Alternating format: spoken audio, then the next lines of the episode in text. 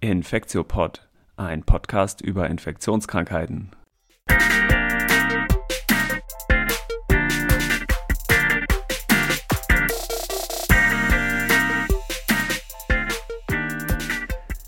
Willkommen zur 39. Folge vom Infektiopod. Heute ist Freitag, ausnahmsweise nicht Mittwoch, sondern Freitag, der 11.12.2020.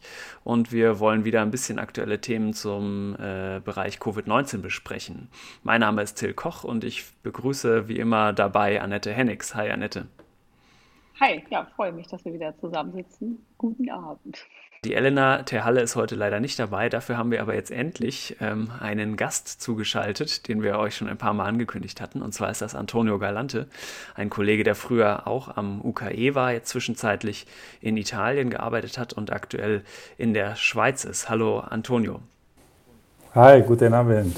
Schön, dass wir uns wieder hören und dass ich wieder dabei bin. Danke für die Einladung. Ja, super. Ich freue mich auch.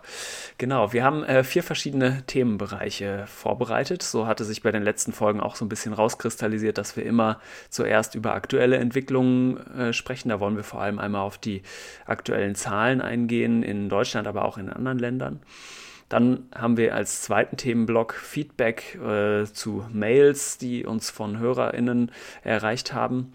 Ähm, als drittes wollen wir über ein Paper reden und zum Schluss kommen wir dann wieder als viertes zu den Fundstücken der Woche. Fangen wir mal vielleicht mit den Zahlen an. Das war ja diese Woche eigentlich so die Hauptmeldung, also fast noch mehr als die Impfstoff-News, die es natürlich auch diese Woche gab waren es aber wirklich die Zahlen, also die Inzidenzzahlen, die Neuinfektionszahlen mit SARS-CoV-2, die wirklich in Deutschland äh, durch die Decke geschossen sind. Heute gab es ja aktuell wieder mal einen Höchststand, also es gab jetzt ja fast jeden Tag sowohl Höchststände von den Neuinfektionszahlen. Jetzt gestern waren es, glaube ich, über 32.000 und aber auch immer Rekordwerte von den Todesfällen. Heute waren es über 600 oder gestern. Mm, genau, das heißt, dieser Lockdown Light hat offensichtlich versagt. Es äh, klappt wohl offensichtlich nicht, die Zahlen so runterzubringen. Ähm, und man muss irgendwie was machen. Ich hatte eine Rede von Angela Merkel gesehen, wo sie zum ersten Mal wirklich aufs äh, Pult gehauen hat, also für ihre Verhältnisse, ähm, und wirklich eindringlich gewarnt hat. Das äh, ist, glaube ich, so ein bisschen ein Ausdruck von der allgemeinen Situation. Mm, ja, vielleicht, Antonio, gucken wir aber auch erstmal nochmal nach äh, Italien und die Schweiz. Wie ist denn die Lage bei dir oder bei euch? Ja, ich bin auch ganz überrascht äh, gewesen von den Zahlen in Deutschland. Das habe ich nicht so wirklich erwartet. Was gerade ähm, in Italien passiert und ist, ich glaube, die Situation in Italien und in der Schweiz ist ein bisschen anders, weil beide Länder irgendwie erstmal ganz anders sind und ähm, vor allem eine ist eine auch eine relative kleine Nation. Man muss auch wissen, äh, aber wir wissen, dass äh, Schweiz 8 Millionen in der Schweiz 8 Millionen Menschen wohnen, die sind noch weniger als in der Lombardei. Und auch ähm, wirtschaftlich und äh, die Gesellschaft in, äh, allgemein ist ganz anders äh, gebaut, würde ich einfach so sagen. Und ähm, meine Erfahrung jetzt in der Schweiz ist nur kurz, weil ich bin hier seit Juni, so bin hierher gekommen, wann die erste Welle ganz, ganz langsam nach unten gegangen ist. Und ähm, die Nummer hier in der Schweiz sind im Herbst tendenziell wieder hochgegangen. Ich glaube, das Maximum war vor ein paar Wochen in der Nummer von gemeldeten Fällen, die so knapp über 10.000 waren. Das ich glaube, ist schon nicht schlecht für so eine kleine Nation. Langsam sind wir heute ungefähr bei ähm, 5000, so ist es über verschiedene Wochen ähm, weniger geworden. Jetzt seit mindestens sieben bis zehn Tagen bleibt so auf einem Plateau irgendwie, gehen die wirklich weiter nach unten. Und wenn ihr von einem lockeren Lockdown spricht, hier waren die Maßnahmen tendenziell sehr locker. Und ähm, ich glaube, das positioniert sich ein bisschen so zwischen, finde ich, Schweden und den USA, so als äh, Approach, sagen wir, zur Epidemie. Und ähm, ab heute hat dann die Regierung entscheidet, etwas äh, strengere Maßnahmen zu, reinzubringen, sodass ab 19, zum Beispiel ab 19 Uhr sind alle Läden zu, alle Restaurants zu, äh, am Wochenende sind ähm, gleich auch alles äh, zugemacht und äh, das ist alles, was in Italien schon äh, seit Wochen passiert mit einem System, der aber so mh, mm, nach Region geht. Ähm, und wir haben so in Italien drei Farben, sagen wir so, äh, die dann auf die Regionen positioniert werden und äh, das ist Gelb, Orange und Rot. Und die Regionen mit der roten Farbe sind die, wo ähm, die Fälle mehr äh, gewesen sind und daher auch strengere Maßnahmen, so ganz ähnlich wie den März-April-Lockdown eingenommen wurden. Und das war wieder die Lombardei und, ähm, und äh, Piedmont in Norditalien und äh, in Süditalien meine Region Kalabrien, aber für verschiedene Gründe. So in Norditalien war äh, da waren zu viele Fälle und in Süditalien, weil man wusste, dass wenn zu viele Fälle kommen, äh, man kann das nicht richtig äh, schaffen äh, von, von eigentlich von, von Infrastrukturen.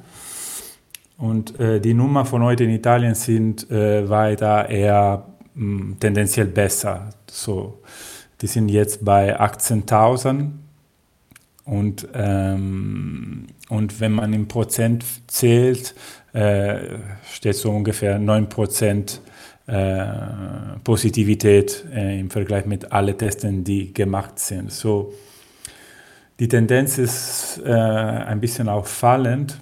Gleichzeitig, wir wissen, ich glaube, wir haben alle, äh, wir arbeiten alle so mit Covid gerade und äh, meine Angst ist natürlich, was jetzt gerade passiert. wir gehen Richtung Weihnachten und Richtung äh, Silvester. Und ich glaube, das kann sich äh, schon ganz spannend machen für Ende, Mitte, Ende Januar und Anfang Februar, glaube ich. Das ist meine große Angst. Ich glaube, das ist auch die Angst in Deutschland, ne? dass wir jetzt hm. irgendwie bis vor ein paar Tagen noch gehört haben, Weihnachten ist irgendwie, werden die Restriktionen noch weiter gelockert und man sieht ja jetzt schon, das wird irgendwie eine Katastrophe ändern. Und also ich muss mal gucken, da gibt es ja Sonntag jetzt, noch, Sonntag jetzt noch mal eine Besprechung, ob das vielleicht wieder zurückgenommen wird. Einzelne Bundesländer haben das ja zurückgenommen. Aber Antonio, ich wollte mal fragen, in der Schweiz, sagtest du ja, sind die Zahlen ja so von alleine, wenn ich das jetzt richtig verstanden habe, so ein bisschen zurückgegangen. Von vor ein paar Wochen irgendwie 10.000 auf 5.000 mit relativ lockeren. Woran meinst du, liegt das? Ist das einfach.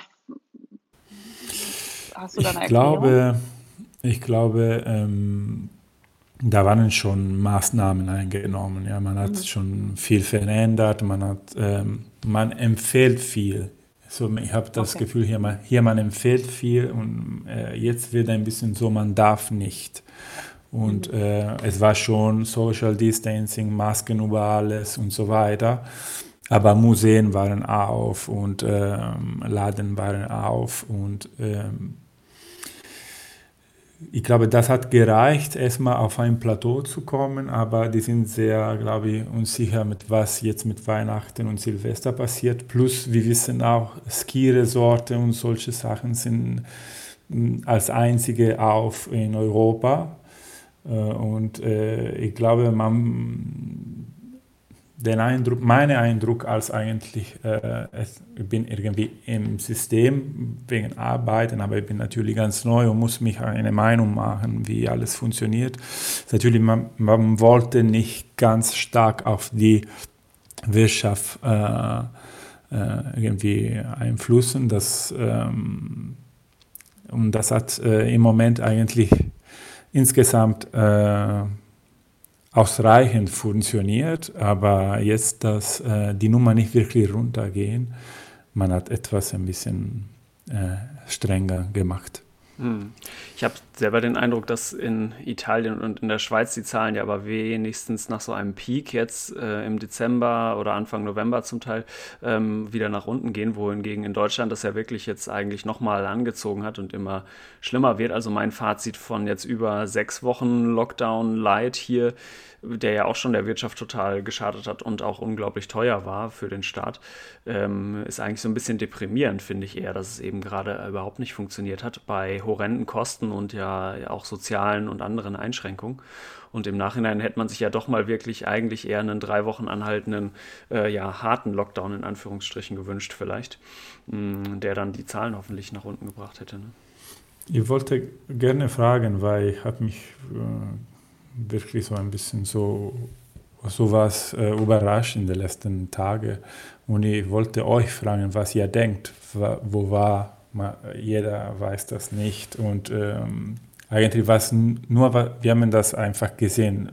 Was, das Einzige, das wirkt, ist kompletter Lockdown. Und ähm, wir sind alle müde und die Bevölkerung ist müde. Es, äh, und plus natürlich gibt es auch ähm, wirtschaftliche Gründe, das ist klar. Aber was, warum hat das nicht so wirklich geklappt in Deutschland? Welche ist eure Meinung? Nicht warum, aber was ihr denkt. Das ich glaube, das hat mehrere Gründe. Also ich glaube, die, die, die Müdigkeit ist, glaube ich, ein großer Grund, dass die Leute sich einfach wirklich äh, nicht mehr so 100 Prozent dran halten. Also man sieht es irgendwie, ich finde, ähm, man sieht überall Grüppchen irgendwie stehen, ob nun draußen oder drinnen, die finde ich immer ein bisschen zu eng zueinander stehen. Ähm, und ähm, man sieht das auch bei uns äh, auf der Arbeit, da ist es auch so, dass, ähm, da wird ja immer veröffentlicht auf der Website, dass da wirklich regelmäßig ähm, Personal ausfällt, ähm, die sich wahrscheinlich dann doch im privaten Bereich angesteckt haben. Aber das ist halt, es ist halt irgendwie schwierig. Und dann glaube ich auch, dass tatsächlich ähm, auch im privaten Bereich sowas, was so Feierlichkeiten oder doch Treffen mit Freunden, also selbst in, ähm, in meinem erweiterten Bekanntenkreis ähm, höre ich da Dinge, wo ich mir denke, das kann doch wohl nicht wahr sein, das kann man doch jetzt nicht machen, sich irgendwie äh, treffen und mit dem und dem und dem. Ähm, und ich glaube, es ist äh, punktuell hat man einfach die Kontrolle verloren, zum Beispiel in Berlin, da ist ja Nachverfolgung einfach überhaupt nicht mehr möglich, was natürlich dann dieses äh, Nachverfolgen, Isolieren, ähm, das ist, glaube ich, das Einzige, was man jetzt oder das, der wichtigste Hebel, um, um das irgendwie einzudämmen. Und dann auch wirklich jetzt zunehmend Ausbrüche in Pflegeheimen und Altenheimen, ähm, die da nochmal so ein bisschen das, das antreiben. Aber ich glaube, das ist es so. Und ich glaube auch, was Till sagte, ich meine, hinterher sind wir alle immer schlauer. Vielleicht wäre es irgendwie besser gewesen, irgendwie zwei Wochen hier alles dicht zu machen. Was ich persönlich, aber das ist meine persönliche Meinung, wirklich gefährlich finde, ist jetzt bis Weihnachten nochmal Vollgas zu geben und danach dann zuzumachen, weil ich glaube, dann sind wir völlig überrollt und sind Ende Januar irgendwie ähm, am Ende. Also ich meine, jetzt schon gibt es ja viele Krankenhäuser, lokal, die irgendwie äh, Hilfe rufen, weil die Intensivstationen volllaufen. Ne? Und ähm, Sachsen, Bayern, Berlin. Also das sind ja große Krankenhäuser mit viel Kapazität, die jetzt einfach an die Grenze schon kommen. Und ja. die hohen Zahlen haben wir ja jetzt und die sind halt in drei Wochen auf intensiv. Also ich bin da sehr irgendwie pessimistisch, was so die nächsten Wochen angeht. Ja. Ja, ich habe auch noch so ein paar Punkte. Also das eine ist, äh, ich nenne es auch selber immer Lockdown. Das ist eigentlich der falsche Begriff. Ich finde, man müsste es ja eigentlich Shutdown nennen, weil so, richtig äh, irgendwie jemand downgelockt, also dass irgendjemand nicht rausgehen durfte, gab es ja gar nicht in Deutschland. Ähm, genau deswegen ist es ja, wenn dann überhaupt nur ein Shutdown und auch nur ein sehr leiter Shutdown, weil ja wirklich auch nur Teile des Betriebs äh, der Gesellschaft heruntergefahren sind und andere Teile ja überhaupt nicht. Ne? Also Weihnachtsshopping ist jetzt sozusagen, äh, hat die Bild, glaube ich, heute getitelt, muss um jeden Preis verteidigt werden sozusagen. Und das ist, glaube ich, ein bisschen der falsche Approach. Ne? Und ähm, ich glaube, wo ähm, jetzt wirklich die meisten Leute sich anstecken, ist zum Teil auch ähm, gar nicht so leicht nachzuvollziehen. Also ob jetzt wirklich Ansteckungen zum Beispiel in der U-Bahn äh, stattfinden, kann man, glaube ich, ist es, glaube ich, schwer, gerade weil die Nachverfolgung durch die Gesundheitsämter im Moment einfach nicht mehr gut funktioniert. Du hattest es gerade schon gesagt. Andererseits, wenn man Bilder ähm, sieht, wie die Leute im Moment zu, in der U-Bahn zur Arbeit fahren, äh, müssen ja auch, weil auch oft, oft Homeoffice gar nicht äh, möglich ist, ähm, die stehen da dicht gedrängt gedrängt für eine halbe Stunde, ähm, auch mit Maske. Da kann man sich schon gut vorstellen, dass da viele Übertragungen ähm, auch passieren. Ich hatte den Eindruck, es wurde immer zum Teil dann so sehr erbittert äh, in der Gesellschaft irgendwie debattiert. Sind jetzt die Schulen die Treiber der Infektion? Ist es jetzt irgendwie in den Restaurants? Ist es in den Sportstudios und so? Und ich glaube, in der Summe sind es tatsächlich alle diese Bereiche. Und wenn man die Zahlen wirklich dramatisch runterkriegen äh, will, müssen alle diese Bereiche, in all diesen Bereichen die Kontakte reduziert werden. Ja. Ich selber bin auf ähm, nochmal auf diese äh, Thematik von jetzt zum Beispiel öffentlichen Verkehrsmitteln oder so flüchtigen Kontakten nochmal gekommen, in, in, einem Artikel, den ich gelesen hatte, über so ähm, starke oder schwache Verbindungen, die Leute eingehen. Das ist, glaube ich, auch so eine Modellierungsstudie äh, gewesen oder ein Artikel gewesen von jemandem, der im Prinzip eine Unterscheidung gemacht hat zwischen einerseits Leuten, zu denen man eine äh, starke Verbindung hat, das sind jetzt zum Beispiel äh, meine Mitbewohner, meine Familie oder Leute, die ich bei der Arbeit täglich sehe und Leute, zu denen ich eben nur eine sehr schwache Verbindung habe, weil ich zum Beispiel ihnen nur einmal beim Einkaufen begegne oder ähm, in den öffentlichen Verkehrsmitteln und sowas. Und ähm, dass das Virus sich entlang dieser starken Verbindungslinien ausbreiten kann, ist irgendwie klar, wenn ich mit den Leuten zusammenwohne, wenn ich jeden Tag auf der Arbeit sehe. Aber ähm, da wurde eben ganz gut beschrieben, dass wahrscheinlich für die gesamte Aus für das gesamte Pandemiegeschehen eben diese lockeren Verbindungen auch sehr wichtig sind, weil es für die Viren dadurch eben möglich ist, von einem Infektionscluster auf den nächsten überzuspringen. Ne? Und dass es deswegen eben auch wichtig ist, diese lockeren Verbindungen äh, zu unterbrechen, wenn man das Pandemiegeschehen insgesamt eindämmen will. Ne? Ja, ich glaube also gerade, also ich, ich finde auch, also ich meine, wir haben ja, bis auf das jetzt die Geschäfte ja, und, und die Schulen offen sind. Also es ist halt einfach viel mehr los. Ne? Ich meine, die Busse sind knallvoll. Ähm, die, die Innenstadt ist irgendwie wahnsinnig voll. Also ich glaube, dass es da auf jeden Fall zur Übertragung kommt. Und auch mit den Schulen hatten wir ja, glaube ich, vor zwei oder drei Wochen mal drüber gesprochen. Ich glaube, jetzt kommt man schon in so eine Situation, wo man sagen muss, das ist in der Bevölkerung einfach so unkontrolliert ähm, und natürlich dann auch in den Schulen unkontrolliert, dass man das sicherlich auch nochmal irgendwie überdenken muss. Und ich meine, es gibt jetzt schon ein paar Bundesländer, die gesagt haben, nächste Woche ist die Schulpflicht aufgehoben und wer zu Hause bleiben kann, bleibt zu Hause.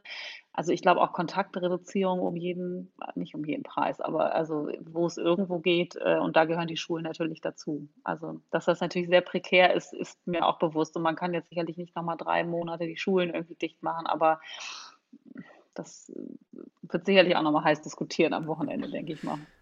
Antonio, wie hast du denn den Eindruck, ist die Stimmung äh, in Italien, ähm, wo die Bevölkerung ja schon auch mal einen monatelangen wirklichen Shutdown im Frühjahr hinter sich hatte, ähm, werden die Maßnahmen da akzeptiert? Ich hatte auch schon von dieser Ampel, die du vorhin erwähnt hattest, gehört und auch davon, dass es zum Beispiel ähm, eine Reiserestriktion zwischen den Regionen auch gibt. Also man kann jetzt über Weihnachten wohl, so habe ich es gehört aus den Nachrichten, innerhalb der Regionen äh, im kleinen Kreis sich besuchen, aber eben nicht zwischen den Regionen reisen zum Beispiel.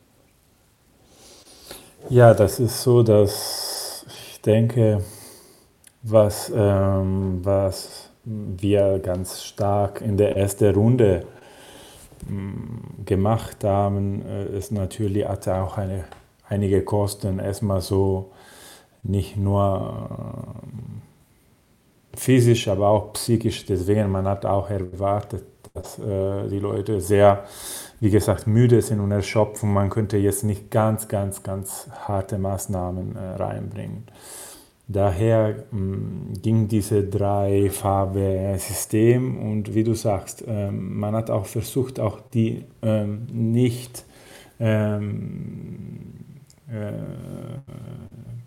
nicht äh, ganz wichtige Bewegungen zwischen die verschiedenen Regionen und Städte zu vermeiden. Daher in bestimmten Bereichen, man kann sich nicht bewegen von, von der eigenen Stadt. Und äh, man entscheidet, glaube ich, noch heute, ob äh, man irgendwie so für, nur für Weihnachten und für Silvester, für die Tage irgendwie man das erlaubt, weil man natürlich gibt es Städte wie Mailand und Rom und Italien, in Italien gibt es auch Millionen von ganz kleinen Dörfern, die natürlich jetzt, wenn, wenn man sie sich wo häufig eine Familie, ein Teil von der Familie wohnt äh, irgendwie in einem Dorf und ein Kilometer weiter wohnt die andere Familie, aber es ist schon ein anderer Dorf. Und daher, man könnte sich das eventuell auch nicht äh, besuchen. Ich glaube, ich glaube, was ich mich, äh, was ich denke, ist, dass eigentlich schon selber die Menschen müssen ganz klar äh, sich überlegen und äh, für mich würde die Frage überhaupt nicht kommen. So, ich glaube, man muss wei diese Weihnachten und diese Silvester, man muss einfach bleiben, wo man ist. Ja, es ist klar, gibt es die alleine Mutter, die alleine alte Mutter, die, der alleine alte Vater. Ich als Erste, das, äh, ich denke, es ist eher lieber, dass die Leute, die anderen Leute zu schützen, auch irgendwie unbedingt, äh, wie du sagst vorher, nicht den Shopping in der Stadt machen oder irgendwie äh, Weihnachten zusammen mit Kindern und älteren Menschen. Ich habe das Gefühl, dass trotzdem die Leute erstmal sind sehr müde. Zwei ist so eine wichtige, mm, so ein wichtiges Termin für alle, die man das nicht äh, irgendwie man möchte nicht irgendwie das vermeiden und, äh, und das macht mir Angst und äh, gibt es hier in der Schweiz eine Regel, dass maximal zehn Leute alle zusammenkommen können auf, auf Weihnachten und Silvester. Das ist auch neun von heute. Zwei, nur zwei Aushälte, so irgendwie so zwei Familien, nicht große Mischung von verschiedenen Nukleen. Und äh, ich weiß noch nicht, wie in Italien sein wird. Das wird relativ last minute entscheidet, so über die Nummer, die tendenziell besser gehen. Deswegen, das macht mir noch mehr Angst. Weil ich glaube, jetzt wahrscheinlich in Deutschland, man wird sagen, die Situation ist ernst, das können wir uns äh, nicht erlauben. Weihnachten und Silvester müssen wir ganz aufpassen. Es gibt es bestimmte Regeln, denke ich. In Italien wird es sein, so wie Richtung Sommer, es geht ein bisschen besser, so vielleicht können wir auch ein bisschen mehr lockerer sein. Plus, wir wissen, dass die Impfung nicht äh, um die Ecke ist, aber ich glaube auch psychisch viele Menschen, äh, ich möchte das jetzt nicht so sagen, vielleicht man glaubt, dass jetzt bald die Impfung ist da und ich glaube, dass auch mh, hm, so, das kann ein Trick sein und denken, dass die Ende irgendwie ganz nah ist, aber wir wissen, dass wir mit dem ganzen 2021 ich denke, mindestens mitrechnen müssen mit dieser Situation. Wahrscheinlich nicht so hart wie jetzt. Ich glaube, wir, mindestens wir drei wissen, dass Januar und Februar und März, denke ich, äh, die Nummer sehr, sehr dramatisch steigen werden. Und ähm, ich hoffe, dass dabei auch klar irgendwie äh, weiter ähm, für die, äh, für die Menschen klar ist und auch für, für die Politiker eigentlich. Antonio, wenn du sagst, die äh, Impfung ist nicht um die Ecke, ähm, meinst du damit, dass die, ein Großteil der Leute noch nicht so schnell geimpft werden kann? Weil tatsächlich äh, fangen jetzt ja die ersten äh, ähm, Länder auf dem europäischen Kontinent äh, an zu impfen. Ja, und äh, wirklich, ich denke natürlich, meine, in Deutschland sind 18 Millionen Leute, 18, 80 Millionen Leute glaube ich, so ungefähr, wenn ich mich nicht falsch erinnere. In Italien sind es 16 Millionen Leute. Wahrscheinlich in so, in so einer Situation wie in der Schweiz ein bisschen einfacher zu kommen auf Nummer, die irgendwie garantieren, dass der Virus ein bisschen so mindestens langsamer äh, durch die Popula Population geht. Aber bis man, man solche Nummer in Deutschland erreicht oder in Frankreich und in Italien, und wie gesagt, die Impfung ist jetzt noch nicht im Kühlschrank irgendwo und ist da bereit, um benutzt zu werden. Und äh, daher, ich, ich, ich hoffe, dass ich würde mich äh, ganz, ganz freuen, wenn das jetzt die Realität wäre, dass wir in zwei Wochen alle, alle eine Lösung haben. Aber das wird nicht so sein. Ja. Ich glaube, das ist auch nochmal ganz wichtig mit der Impfung. Also, dass, wenn man sich die Zahlen anguckt, die dann allokiert werden zu den Ländern und dann mal ausrechnet, jeder braucht zwei Impfungen, wie viele Leute man denn wirklich jetzt in den ersten Wochen impfen kann, ist das ja wirklich nicht viel. Natürlich sind das die Hochrisikopatienten, aber ich glaube auch, das ist natürlich jetzt sehr medial, äh, wird da in England ähm, vor laufender Kamera geimpft und das ist auch total toll. Also das muss, darf man ja jetzt gar nicht irgendwie kleinreden. Aber ich glaube auch, also das wird uns mindestens nochmal die erste Jahreshälfte sehr, sehr begleiten, bis dann die ausreichenden Mengen eben da sind, um äh, flächendeckender zu impfen. Ich, ganz wichtig ist natürlich, dass man jetzt die Risikogruppen schützt, ähm, um dann äh, sozusagen sukzessive Schräubchen wieder zu lockern. Ne? Ja. ja. Ja, vielleicht nochmal so als Fazit für mich auch so im Freundinnenkreis diskutiert ist, dass äh, Weihnachten echt anders werden muss als die Jahre davor. Ne? Also man kann das nicht einfach jetzt genauso machen wie sonst auch immer, sich mit der ganzen Familie mit 10, 20 Leuten in überhitzten Räumen treffen und dann irgendwie drei Tage lang die gleiche Luft atmen, ohne zu lüften. äh, also das, so, das geht nicht. Ne? Also das, das geht wirklich nicht so. Man muss es im sehr kleinen Kreis halten. Man muss am besten vorher diese Vorquarantäne machen, wenn es irgendwie geht ja, Antigen-Tests können helfen, aber ich glaube, das ist auch nicht so ganz äh, easy. Also man muss die ähm, Abstriche richtig abnehmen, man muss diese Tests richtig handeln können, man muss überhaupt mal drankommen und dann zeigt es ja auch nur ähm, was über die Vergangenheit eigentlich an. Also genau, das ist schon, das, das wird schwierig Weihnachten dieses Jahr. Hoffentlich ist die WLAN-Bandbreite groß genug, um ganz viele Zoom-Weihnachten abzuhalten. Sonst liegen die Nerven blank auf jeden Fall. Sonst liegen die Nerven blank, ja wahrscheinlich. Okay, super. Dann äh, war das vielleicht erstmal der relativ große aktuelle Teil. Ich habe noch eine andere äh, Newsmeldung unterm aktuellen, ähm, und zwar zum Thema Mix and Match. Das äh, Jenner Institut, was äh, ähm, benannt ist nach dem äh, Pionier, einem der Pioniere der Impfstoffforschung, ja, also in Oxford das Institut, was jetzt auch den äh, AstraZeneca-Impfstoff ähm, entwickelt hat. Ähm, das hat nämlich schon eine spannende Verlautbarung gemacht, dass sie schon im Januar mit einem ähm, ganz interessanten Studien starten wollen. Und zwar wollen sie äh, verschiedene Impfstoffkombinationen untersuchen. Und das fand ich wirklich total cool, als ich das gehört habe. Also super auch, dass sie jetzt so schnell schon da so eine Studie hinterher schieben. Mm, also sie wollen insbesondere den, die Pfizer-Vaccine und äh, die Oxford Vaccine ähm, zum Beispiel testen, äh, die kombinieren in verschiedenen ähm, Abständen, impfen. Mhm, genau, das ist, glaube ich, was wirklich ganz Spannendes. Ja, weil zum Beispiel diese äh, Abstände zwischen den Impfungen, das ist ja auch sehr historisch gewachsen, weil das bei den anderen Impfstoffen halt auch schon immer so war, dass man etwa drei oder vier Wochen dazwischen Abstand gehalten hat. Aber ob das jetzt wirklich am besten ist oder ob man vielleicht lieber sechs Wochen oder acht Wochen dazwischen Abstand lässt, das äh, genau könnte man damit vielleicht rausfinden. Okay, sollen wir zum nächsten Themenblock übergehen? Gut, dann kommen wir einmal zum äh, Themenblock Feedbacks und äh, Feedback und Mails. Uns haben nämlich von zwei HörerInnen ähm, Zuschriften erhalten. Das eine ist nochmal, dass wir eine Mail von Kai Uwe zum Thema Zulassungen bekommen haben. Mm, genau, der äh, Kollege hat angemerkt, dass wir beim letzten Mal nicht ganz korrekt äh, über die Zulassung spekuliert haben. Tatsächlich hatten wir das auch nicht so besonders recherchiert, sondern haben da eher so ein bisschen äh, frei drüber geredet. Aber das ist ja auch ganz gut bei so einem Podcast, dass man das dann auch korrigieren kann in der nächsten Folge. Mhm, genau, Annette, willst du noch mal kurz einen Überblick geben, worum es dabei ging?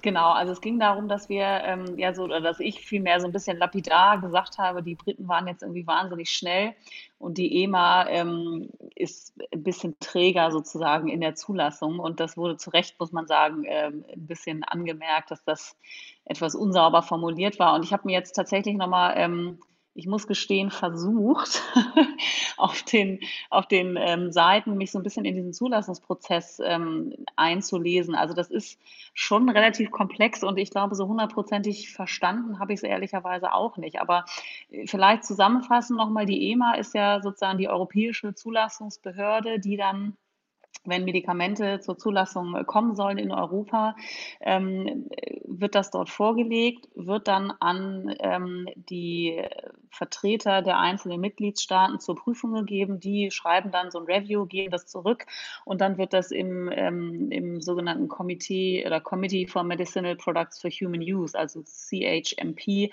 wird das dann äh, sozusagen bewertet und dann eine Gesamtzulassung erteilt. Also das ist so der normale Prozess. Ähm, und man hat sich jetzt im Rahmen von äh, Corona schon relativ früh hat man ein extra äh, Gremium sozusagen äh, installiert. Das nennt sich äh, Covid-EMA äh, Pandemic Task Force, also Covid-ETF, die sozusagen, so wie ich es verstanden habe, also auch aus Vertretern von verschiedenen Mitgliedstaaten besteht und schon parallel sozusagen diese ganzen Impf- Daten ähm, immer mitbeurteilt hat, zusammen mit dieser CHMP.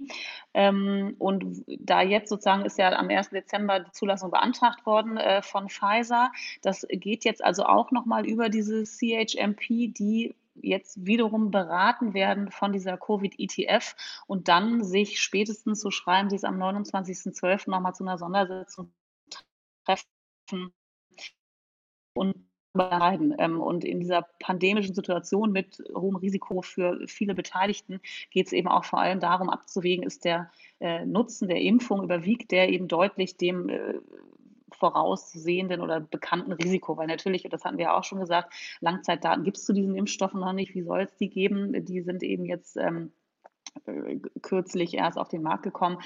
Aber so ist dieser Prozess. Also ähm, ich finde, also ich, vielleicht ist das auch falsch rübergekommen. Ich finde das extrem gut, dass das von mehreren Gremien auch nochmal ähm, geprüft wird und da auch mehrere ähm, Mitglieder äh, diese Daten ähm, äh, sich angeguckt haben und auch angucken natürlich jetzt aktuell wahrscheinlich 24-7 so ungefähr. Ähm, das ist natürlich äh, sehr, sehr gut für eine, für eine gründliche Prüfung. Aber so habe ich jetzt zumindest jetzt diesen Prozess nochmal nach ähm, extensiver Recherche verstanden. Und wie gesagt, dieses Covid-ETF ist eben so ein Parallelgremium ähm, jetzt extra installiert, was, was sich tatsächlich nur auf die Covid-Geschichten konzentriert hat und konzentriert. Ja, ich glaube, die äh, Zulassungsbehörden wären bestimmt, ähm, also die hätten einen deutlich schwierigeren Job gehabt, wenn die äh, Vakzine längst nicht so gut gewesen wären oder wenn viel mehr Nebenwirkungen ja. aufgetreten wären. Ne? Ich glaube, dann wäre es richtig äh, eine auch äh, ja vielleicht interessante Diskussion geworden. Aber so, ich meine, klar, die müssen die Daten prüfen, aber wir haben jetzt ja äh, von mehreren unabhängigen äh, Firmen, voneinander agierenden Firmen mh, zum Teil sehr überzeugende Daten auch schon gesehen und ich glaube, die werden sich ja sicherlich auch die Originaldokumente, also von den Aufklärungsbögen und den äh, Dokumentationsbögen, also die Source Documents wirklich auch angeguckt haben. Ähm, ja, und äh, da hätte ich jetzt schon erstmal sehr viel Zutrauen in diese Prüfung, die da, die da erfolgt. Ne? Absolut, ja. ja. Super. Wir haben noch eine äh, weitere E-Mail bekommen und zwar von einer weiteren ärztlichen Kollegin. Äh, Dr. Budde heißt sie, äh, ist Oberärztin in der Anästhesie und auf einer Intensivstation, hat äh, die ganze Zeit immer viel mit Covid schon zu tun, das ganze Jahr, ähm, und hat noch eine Frage zu den RNA-Impfstoffen. Mm, also zum einen äh, sagt sie, dass sie sich tatsächlich aber beruflich auch schon ganz gut geschützt fühlt, aber würde sich natürlich trotzdem impfen lassen. Ähm, und die Frage war jetzt so speziell, welchen der Impfstoffe man sich jetzt jetzt am besten aussuchen sollte, ähm, um sich vor einer möglicherweise auch asymptomatischen Infektion zu schützen. Und da muss man sagen, das ist jetzt ja wirklich die große Frage, die auch äh, nach der Veröffentlichung dieser ersten beiden Efficacy Paper wirklich noch niemand leider beantworten kann. Also ähm, man könnte überlegen, wäre vielleicht der moderne Impfstoff, der ja 100 Mikrogramm statt 30 Mikrogramm RNA enthält, vielleicht ein bisschen besser, weil er eine stärkere Immunantwort induziert oder wären vielleicht so ein Vektorimpfstoff besser. Hm, das sind genau berechtigte Fragen, aber ich glaube, sagen kann das im Moment noch niemand. Ne? Nee, ich glaube auch. Also äh, das, ähm, die sind ja beide, muss man sagen, waren ja beide Studien, haben ja darauf abgezielt, ähm, ähm, Erkrankungen und schwere Verläufe zu verhindern. Also wie viel ähm, asymptomatische Infektionen da jetzt verhindert worden sind, ähm, weiß man ja zum aktuellen Stand noch gar nicht. Ähm, und von Moderna gibt es ja auch die Daten noch gar nicht in voller Gänze äh, sozusagen publiziert, soweit ich zumindest weiß. Also ich glaube, das ist, äh, bleibt jetzt erstmal abzuwarten, ähm, was ja. da, äh, auch vielleicht in welchen Subgruppen welcher Impfstoff jetzt irgendwie dann doch besser funktioniert. Das ähm, ja. ist sehr interessant. Genau, ich glaube aber, dass, es, dass wir gar nicht mehr so super lange warten müssen, oder wäre zumindest meine Hoffnung, dass es so innerhalb der nächsten Wochen, vielleicht ein, zwei Monate, da auch schon erste Daten zu geben könnte. Das eine ist, dass in diesem äh, Chadox-Paper, was im Lancet erschienen ist, ähm, dass es da schon so ein schwaches Signal äh, gegeben hat, dass es zumindest einen gewissen Schutz auch schon vor asymptomatischer Infektion gegeben hat. Das wollen wir aber, glaube ich, im Detail nächstes Mal eher besprechen. Ähm, genau, und das andere ist, dass vor so vom Studiendesign her ähm, haben wir uns heute so überlegt, müsste es eigentlich relativ leicht gehen, jetzt zum Beispiel bei der Pfizer-Studie, ähm, bei diesen über 40.000 Geimpften, einfach serologisch ja letztlich mal nachzugucken, wer jetzt von denen in den letzten zwei Monaten eine Infektion hatte und wer nicht. Also das wären Daten, glaube ich, die man jetzt im Prinzip erhoben erheben könnte. Also vielleicht werden die auch schon erhoben und werden dann jetzt eben für die Publikation gerade vorbereitet. Ne? Genau, ich glaube, eine andere Frage war noch, ich muss jetzt einmal nochmal genau gucken, wie das, ähm, wie das formuliert war. Ähm, dass, äh, wen man jetzt tatsächlich, ob es sinnvoll ist, eben ähm, Personal zu impfen oder dort doch die Risikogruppen, weil ja, die Frage ist tatsächlich, also weil man natürlich vor einem schweren Verlauf schützt und man gar nicht weiß, ob man Infektionen verhindert. Und ich finde, da ist aber die Maß oder die, äh, dieser Plan, ähm, der jetzt, äh, glaube ich, auch in England, aber auch in Deutschland so angedacht ist, dass man erstmal ärztliches Personal impft, was eben Hochrisikokollektiv Patienten betreut. Das erscheint mir schon sinnvoll, weil man natürlich als asymptomatisch infiziertes Personal auf einer onkologischen oder Stammzelltransplantationsstation dann eben Patienten potenziell infizieren kann, trotz Einhaltung von Schutzmaßnahmen, die dann eben dem höchsten Risiko unterliegen. Also das scheint mir schon sinnvoll, auch in Anbetracht, dass es eben nicht genug Impfstoff gibt, um jetzt mal alle alten Risikogruppen und sämtliches Personal zu impfen. Das, Warte mal, was scheint dir sinnvoll? Weil das, das äh, klang jetzt gerade für mich ein bisschen widersprüchlich. Also du findest, ähm, man sollte die Ärztin auf der onkologischen Station impfen? Ich finde ja, weil, ja. also ich finde ja, weil die natürlich, das sind ja in der Regel junge bis mittelalte, die vielleicht einen asymptomatischen ähm, äh, Verlauf haben, wo wir allerdings, du hast recht, das ist widersprüchlich, ja gar nicht wissen, ob wir den eigentlich verhindern. Ähm, das muss man rausfinden, aber die, äh, ja, du hast recht. also ich, ich würde auch sagen, dass wir die impfen sollten, ja. aber meine Argumentation wäre, ähm, meine Argumentation wäre, dass ähm, immunologisch könnte ich mir sehr gut vorstellen, dass es zumindest ein äh, bisschen die äh, asymptomatische Infektionsrate auch vermindert. Ich finde nur total wichtig ist, den Kolleginnen und Kollegen eben dazu zu sagen, dass man auf keinen keinen Fall im Umgang mit diesen Risikopatienten ähm, jetzt weniger vorsichtig sein darf und dass man äh, die trotzdem noch die Maske tragen muss und die auch genauso sehr die Maske tragen müssen. Ähm, genau, das heißt, ja. das ist total wichtig und das geht nicht, nicht ohne, das eine geht nicht ohne das andere, ähm, weil sonst droht tatsächlich die Gefahr, dass man sich in falscher Sicherheit wiegt und äh, genau, wie wir es jetzt mehrfach gesagt haben, wir wissen, wir wissen es einfach noch nicht, ob man sich mit der Impfung vor asymptomatischen Infektionen schützt und ob man dann noch ansteckend ist. Aber immunologisch fände ich es schon sehr logisch, dass man man, auch wenn man noch andere Leute anstecken kann, dass dann zumindest die Viruslast nicht so hoch ist und ähm, man zumindest weniger infektiös wäre. Ne? Das stimmt. Antonio, sag mal, ich frage mich gerade, wie ist denn das, wie ist denn so in der Schweiz die vorausgesagte Akzeptanz dieser Impfung unter Personal? Weil in Deutschland hat man schon auch das Gefühl, da ist viel Unsicherheit mit diesen RNA-Impfstoffen und ähm, man muss, glaube ich, noch viel, viel aufklären. Ist das irgendwie in der Schweiz oder auch in Italien ist das anders? Also, oder ist das ähnlich? Wie, wie meinst du das? Ähm, naja, also wenn, wer also soll geimpft werden oder, oder wie Nee, oder ob sich die Leute impfen lassen wollen. Also hier gibt es, finde ich, in Deutschland Tendenziell. schon. Ja, dass, dass, dass viele einfach unsicher sind, ähm, weil das ja doch ein neuartiger Impfstoff ist und ähm, ich kann mir vorstellen, dass das ähm, tendenziell sehr ähnlich sein wird, okay. weil ähm, es gibt, wir haben natürlich auch, und wir wollen auch nicht Daten davon haben, so wer möchte sie impfen und so weiter. Wir haben schon mhm. genug von, von anderen, aber tendenziell es gibt natürlich die Leute, die sich schon Fragen stellen, warum soll ich mich impfen? Ich denke schon tendenziell die jüngeren Menschen, die natürlich denken, die machen jetzt was, ähm, eine symptomatische Infektion. Ich kann, wenn ich mich so, wenn ich sowas gehört habe von Kollegen oder von Freunden oder äh, keiner ist wirklich begeistert tendenziell von einer Impfung. Ich bin der Meinung, dass ähm, war immer der Meinung, dass das eine ganz, äh, immer äh, ein ganz wichtiger Moment äh, für Medizin und für Menschen gewesen ist in der Geschichte. Ich denke, das ist jetzt auch wieder. Natürlich gibt es Risiken wie äh, jeder Prozedur, aber mh, mm,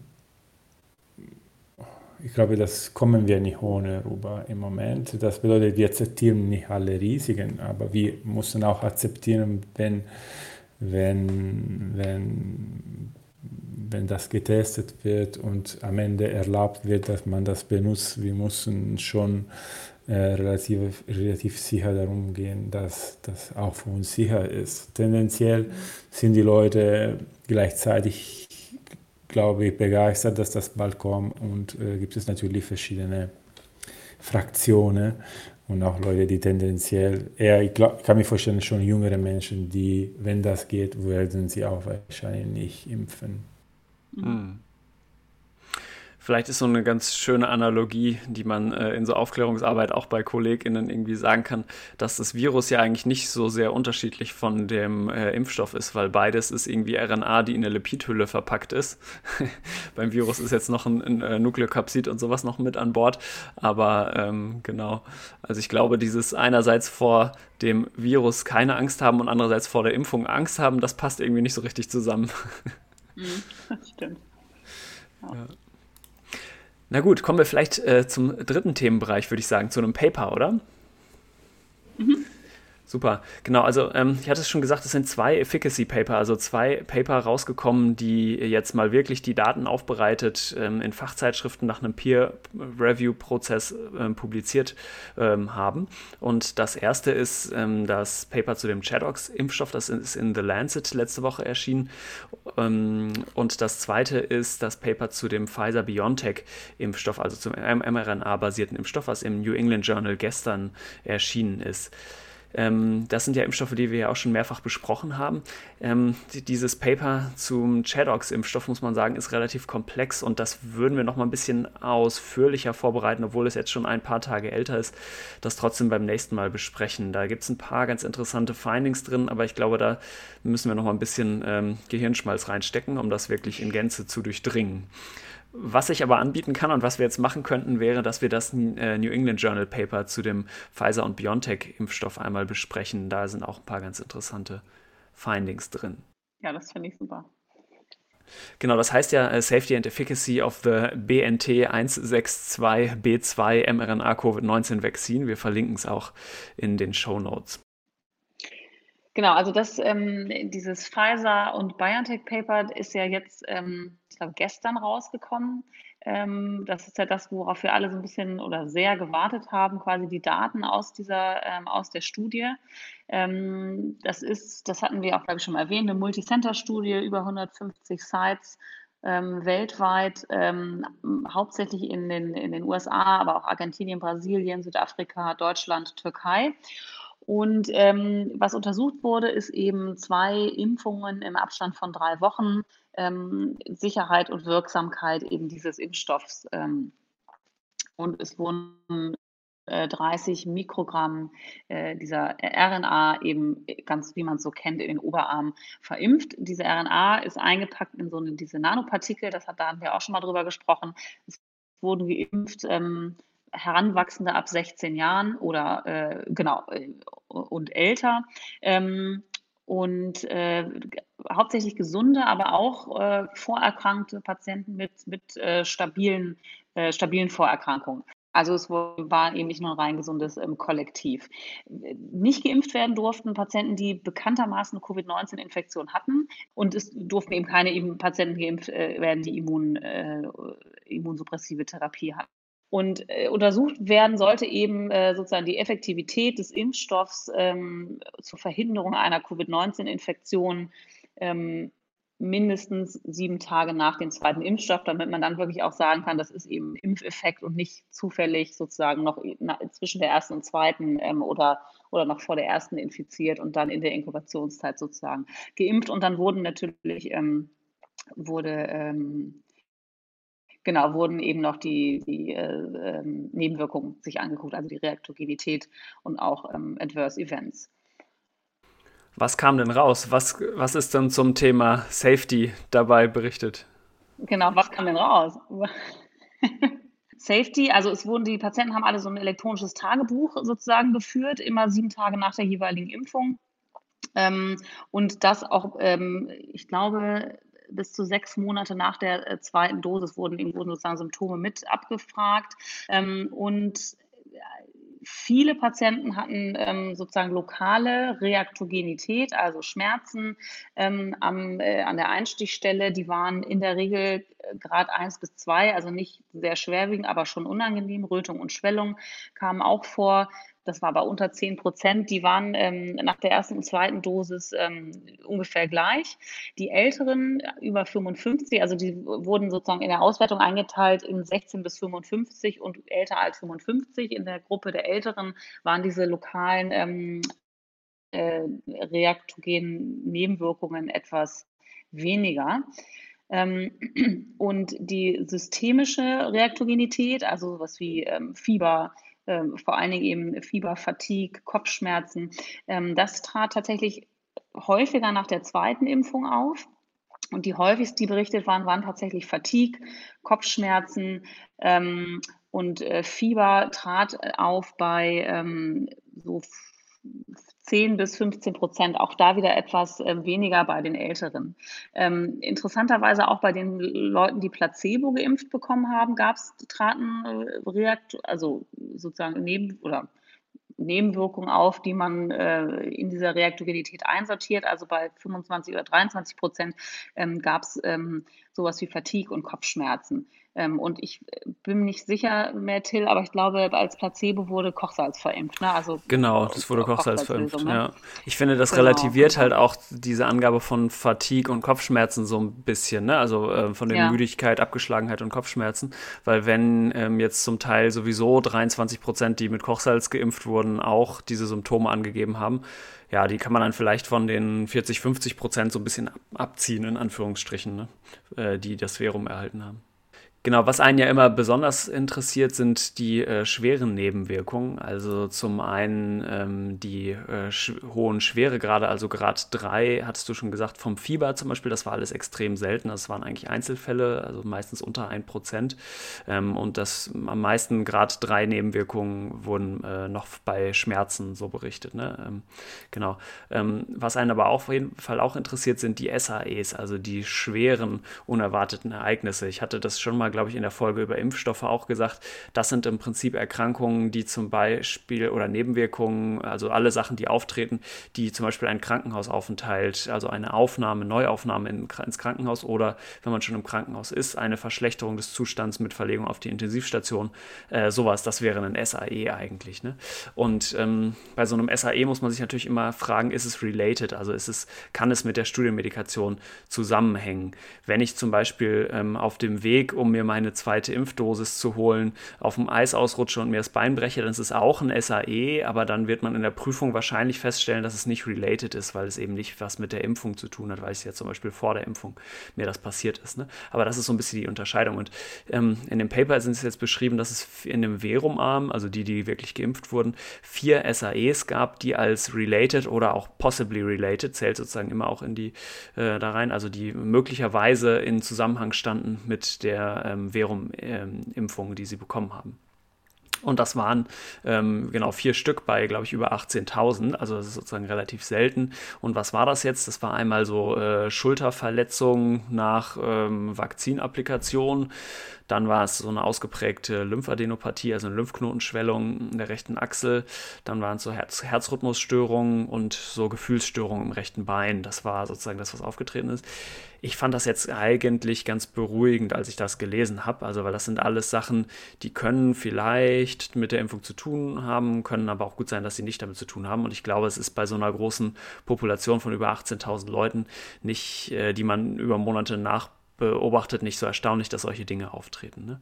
Hm, es sind auch Leute gestorben in der Studie, das muss man auch sagen. Ähm, in der Verum-Gruppe sind zwei gestorben, einer an Atherosklerose, so hieß es, und einer an ja, Cardiac Arrest, also irgendwie an Herzstillstand. So ein bisschen eine komische äh, Diagnose, weil das meistens ja eher der Endzustand ist. Egal, genau. Und es sind aber vier auf jeden Fall in der äh, Placebo-Gruppe ähm, gestorben. Das heißt also, da gab es jetzt auch keinen äh, signifikanten Unterschied. Ne? Und das haben sie auch geschrieben. Das heißt aber, ähnlich wie wir es auch schon mal berichtet haben, um es vielleicht nochmal zusammenzufassen zum Thema Safety, die Nebenwirkungen sind insgesamt äh, überschaubar, vor allem die systemischen Nebenwirkungen, was aber wirklich bei, einer Groß, bei einem Großteil der Patientinnen, die es bekommen haben, der Probandinnen, die es bekommen haben, aufgetreten sind, sind diese lokalen Nebenwirkungen Nebenwirkungen und da vor allem Schmerzen. Ich selber hatte ne, von den anderen Berichten, die ich so gehört habe, mit mehr Rötung und ähm, Schwellung und sowas gerechnet. Das ist aber vielleicht dann eher bei dem Moderna-Vakzin und nicht so sehr bei dem Pfizer-Vakzin, äh, weil es ja dreimal höher dosiert ist. Aber das waren jetzt jeweils unter 10% Rötung und Schwellung. Also bei Leuten, bei denen es überhaupt nur aufgetreten ist, war unter 10%. Okay, dann kommen wir mal als nächstes zum äh, nächsten großen Punkt in dem Paper, nämlich zur Efficacy, also zu der Wirksamkeitsmessung. Genau, also man, man hat hier sich sozusagen angeguckt, einmal in der äh, Gruppe von den Patienten ähm, ohne Anhalt für eine vorherige ähm, Covid-19-Infektionen, also serologisch negative Patienten, wie viele Infektionen in der Placebo- und in der Verum-Gruppe auftreten und dann nochmal in, in der Gesamtgruppe, also sozusagen alle ähm, Patienten, die eingeschlossen waren, worden waren, inklusive derer, die äh, schon mal eine asymptomatische Infektion hatten. Und man sieht sozusagen in beiden Gruppen ähm, deutlich mehr Infektionen in der Placebo-Gruppe. Ähm, also wenn man sich das Gesamtkollektiv anguckt, dann sind es ähm, 169 Fälle in der äh, Placebo-Gruppe von 20.000 von 20.100 Geimpften und neun Fälle in der Virumgruppe von knapp 20.000 Geimpften. Und das, ähm, was ich besonders interessant fand, ist, die haben das dann nochmal nach den ähm, äh, die Altersgruppen sich angeguckt. Ähm, und da ist es eben, weil ich fand diese Einteilung 16 bis 55 und dann über 55, da hatte ich mich erst so ein bisschen dran gestört, ehrlicherweise, also persönlich jetzt, weil man möchte natürlich insbesondere wissen, was ist denn mit den ganz Alten? Und dann haben sie das aber in der, ähm, in der, ähm, in der Subgruppen Analyse auch nochmal aufgeschlüsselt in über 55, über 65 und über 75. Und auch bei den ähm, Älteren war es eben so, also bei über 75 zum Beispiel, das ähm, waren 770 Patienten in der Verum-Gruppe und 780 in der Placebo-Gruppe. Und da gab es fünf Infektionen in der Placebo und keine in der Verum-Gruppe. Und so vom Verhältnis ist das in allen Subgruppen ebenso. Also das fand ich äh, auch nochmal ganz ähm, schön, dass sie das nochmal so aufgeschlüsselt hatten da in der, in der ja. ähm, in, der, in den Ergebnissen. Ja, das fand ich auch wirklich äh, ermutigend, genau. Also egal auch ja. welches Geschlecht ähm, oder sonst äh, irgendwie Herkunft oder sowas, das schien alles keinen großen Unterschied zu machen ne, in ähm, der Effektivität. Ja. Ähm, eigentlich so die erstaunlichste Figure und dafür lohnt es sich wirklich, dieses äh, online frei verfügbare äh, Dokument anzugucken. Ich glaube, die Figure kann man, also über, ich finde es nicht untertrieben zu sagen, dass das, glaube ich, äh, ja, in die Geschichtsbücher eingehen wird, würde ich fast sagen, ähm, ist diese Figure 3, ne? weil das, das zeigt wirklich visuell total gut, was so ein Vakzin leisten kann. Da sieht man im Prinzip in ähm, Blau gezeigt, ähm, die kumulativ immer weiter ansteigende, einfach so ein schräg, schräger Strich nach oben verlaufende mh, Kurve der Neuinfektionen. Also auf der X-Achse ist die Zeit und auf der äh, Y-Achse ist die kumulative Inzidenz aufgetragen. Und ähm, dann sieht man eben in Rot aufgetragen die Kurve von denen, die einen Impfstoff bekommen haben und die steigt halt so die ersten ja, 10, 12 Tage genauso mit an und dann gibt es einfach den total scharfen Knick und sie läuft eben nicht mehr so 45 Grad nach äh, oben rechts, sondern ist halt äh, ja fast parallel zur X-Achse eigentlich. Ne? Also das ist schon wirklich relativ dramatisch und sehr schön visuell dargestellt. Ähm, eine Besonderheit, die mich auch wirklich überrascht hat, ist, wie schnell aber diese Kurve abgeflacht hat. Das hatte ich jetzt vorher nicht so wirklich erwartet. Ähm, du hattest es ja schon gesagt, Annette, die, der primäre Endpunkt war eigentlich nachzugucken, wie die Infektionen ab Tag 28 sind. Also wir erinnern uns ja, da war ein äh, dreiwöchiges äh, Pause zwischen erster und zweiter Impfung. Das heißt also ab äh, sieben Tage nach der zweiten Impfung. Das war der primäre Endpunkt.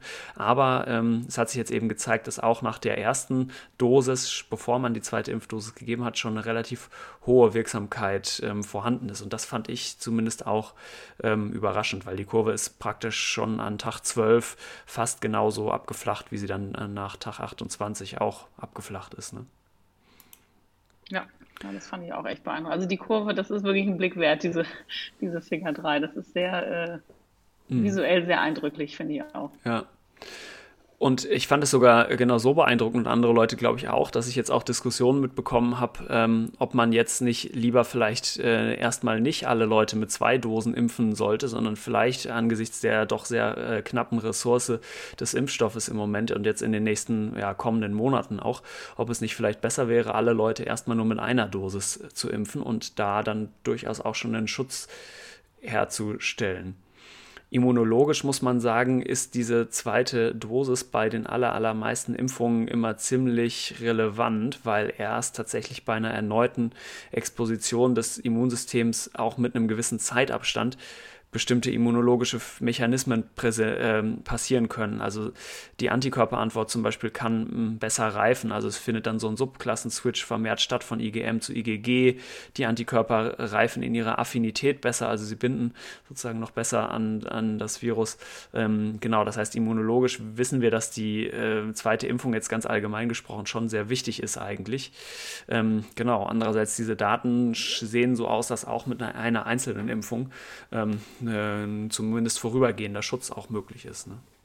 ja, vorübergehend. Ne? Ich meine, man weiß natürlich nicht, was passiert wäre, hätten sie wirklich nur die eine gekriegt. Ne? Vielleicht wäre dann auch ab Tag 28, hätte sich das dann wieder der, der Placebo-Gruppe angeglichen. Ne? Also ja. ich bin froh, dass ich sowas nicht entscheiden muss. wie man das jetzt macht. Aber ich glaube, das Protokoll ist jetzt erstmal so und so wird das jetzt sicherlich auch erstmal ähm, ja. gemacht. Auch, ja, nee, glaube ich auch. Ist ja auch vernünftig, weil das ist getestet worden und dann soll man das auch erstmal machen. Aber ich finde es zumindest einen äh, super spannenden Punkt und ich hoffe, dass jetzt äh, Studien dazu auch gemacht werden. Also vielleicht mhm. auch in dem Mix-and-Match-Trial, der da in Oxford geplant ist oder so. Aber dass man zumindest in einer kleinen Gruppe sich auch mal anguckt, wie gut ist denn der Schutz, wenn ich wirklich nur eine äh, Impfung gebe. Ne? Genau, und dann war ja noch immer die Frage, verhindert das jetzt auch äh, sozusagen Infektionen und nicht nur äh, Erkrankungen? Und man muss sagen, dazu gibt jetzt die aktuelle Publikation keine Informationen. Ähm, das hatten wir, glaube ich, vorhin auch schon angesprochen. Fällt mir jetzt ja. gerade ein, wo ich es gerade wieder sage. Aber ja. sodass die Hoffnung ist, dass man da tatsächlich nochmal Serologien jetzt macht und genau und das dann nochmal nach, nachschaut. Ja, genau, da bist du im Prinzip auch schon bei den ganzen Limitationen. Das ist ja ähm, auch immer so, dass am Ende von so einem Paper auch immer man sagt, was äh, vielleicht auch die, was nicht so gut war an der Studie oder was die Schwachstellen vielleicht sind, weil die gibt es einfach bei jeder Studie, auch bei so einer sehr gut gemachten und aufbereiteten Studie wie der jetzt. Ähm, genau, die hast du im Prinzip gerade schon angesprochen. Eine andere Limitation ähm, wäre, dass die Studie eigentlich nicht groß genug war, um die ganz seltenen AEs also die ganz seltenen Nebenwirkungen wirklich mitzuschneiden. Das genau, haben wir beim letzten Mal, glaube ich, auch schon gesagt. Wenn jetzt was wirklich in der Häufigkeit von 1 zu 100.000 oder 1 zu 1 Million auftritt, das kann gut sein, dass man das verpasst mit so einer Studie. Mm, und natürlich auch eine Limitation ist, dass andere Populationen, also andere Gruppen wie ähm, Kinder äh, oder Schwangere eben noch nicht mit untersucht wurden. Aber das ist ja auch klar, dass man die jetzt in so einer ersten Studie eigentlich nicht mit einschließt. Ne? Und ähm, Genau, ich glaube, dass für einige dieser Fragestellungen, insbesondere die der asymptomatischen Infektionen, relativ bald wir hoffentlich auch schon Daten dahinterher geschoben bekommen werden. Genau, und vielleicht jetzt noch ein letztes Wort. Es gab ja jetzt aus England, wo jetzt angefangen worden ist zu impfen, gab es ja zwei ähm, äh, Impflinge sozusagen, die eine schwere allergische Reaktion erlitten haben auf diesen Impfstoff, ähm, was jetzt nochmal dazu geführt hat, dass es eine, eine ähm, ich weiß jetzt nicht mehr, wer das herausging, aber es gab jetzt tatsächlich ja nochmal eine, eine nachträgliche Warnung sozusagen, das nicht zu verimpfen an Patienten, die ähm, schwere Allergien haben. Also nicht nur gegen Impfstoffe, sondern auch schwere Allergien gegen, also äh, anaphylaktische Reaktionen gegen ähm, Medikamente oder auch ähm, Nahrungsmittel, hatte ich, glaube ich, heute gehört. Ne? Ich, das hm. müssen wir, aber das ist sozusagen was, was in den äh, in der Studie jetzt nicht nicht aufgetreten ist, soweit ich weiß. Also zumindest war das ja nicht als, als ist AE nicht beschrieben worden. Ja. Genau. Ja. Genau. Also in England waren, waren ja auch beides Patienten, die eine allergische Prädisposition hatten, offensichtlich. Also so, so hört man es jetzt irgendwie zumindest aus ja. der Presse. Und ich glaube auch nicht nur so ein bisschen Hausstauballergie, sondern das waren Leute, die wirklich den äh, Epinephrin-Pen die ganze Zeit bei sich getragen haben. Genau. Ja und wogegen diese allergische Reaktion jetzt genau war, ob das jetzt bei dem AstraZeneca gegen den Vektor war oder ob das bei den mRNA-Impfstoffen, wenn welche auftreten, eher vielleicht auch gegen die Lipid-Nanoparticles ist oder so, das weiß man, glaube ich, alles noch nicht. Ne? Aber nee, genau, ich hatte es auch noch nicht gehört bei den äh, mRNA-basierten Impfstoffen, dass da jetzt vermehrt welche aufgetreten seien. Okay, wow, das war jetzt doch wieder relativ lang schon. Ähm, kommen wir zum Schluss vielleicht noch zu der letzten Kategorie, zu den Fundstücken der Woche, oder? Das geht auch schneller. Also ich habe äh, tatsächlich ein Fundstück der Woche auch etwas nicht-medizinisches mitgebracht, nachdem ich bei den letzten Malen schon immer was medizinisches hatte.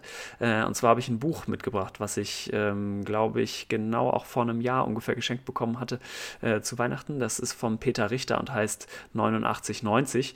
Das ist, ähm, genau, hat gar nichts mit Medizin zu tun, ist ein äh, Buch, was über die Wendezeit in Deutschland geht und äh, so das Heranwachsen ähm, im Osten und dann im wiedervereinten Deutschland beschreibt beschreibt und das, äh, genau, der Autor beschreibt das ganz toll. Ähm, ich konnte sozusagen wirklich äh, mitfühlen und es ist äh, zum Teil sehr lustig, zum Teil auch ganz schön äh, hart geschrieben. Ja, eine, äh, ein Buchtipp. Okay, Antonio, hast du auch ein Fundstück der Woche? Ja, für mich ist auch etwas nicht medizinisch. So jedes Jahr, dann äh, am Ende des Jahres frage ich mich, äh, ich mache sehr gerne Musik und so. Ich frage mich, welche war das Beste oder welche war, was ich von diesem Jahr bringe. Und da habe ich gedacht, dann bringe ich sowas. So für mich mein, äh, mein Album des Jahres ist ähm, von einer amerikanischen Band, die ich auch, muss ich sagen, diese Apps mir ein bisschen geholfen hat. Ich Habe ein bisschen so über den ganzen Jahr in Musik auch ein bisschen Ruhe gefunden. Und das ist von Fleet Foxes und das ist äh, Shore. Und das ist eine Band aus Seattle und die machen so Folkmusik, Alternativ äh, Rock. Und äh, es war für mich sehr berührend und äh, es sind so 15 Songs und vielleicht man kann sowas sich anhören, melancholisch, aber optimistisch. Cool. Das entspricht vielleicht der äh, Zeit, melancholisch, aber. Genau. Aus, Seattle, aus Seattle kommt ja auch in der Regel gute Musik. Insofern. Genau. Seit, seit den 60s. Ja. Cool. Annette, was hast du da mitgebracht?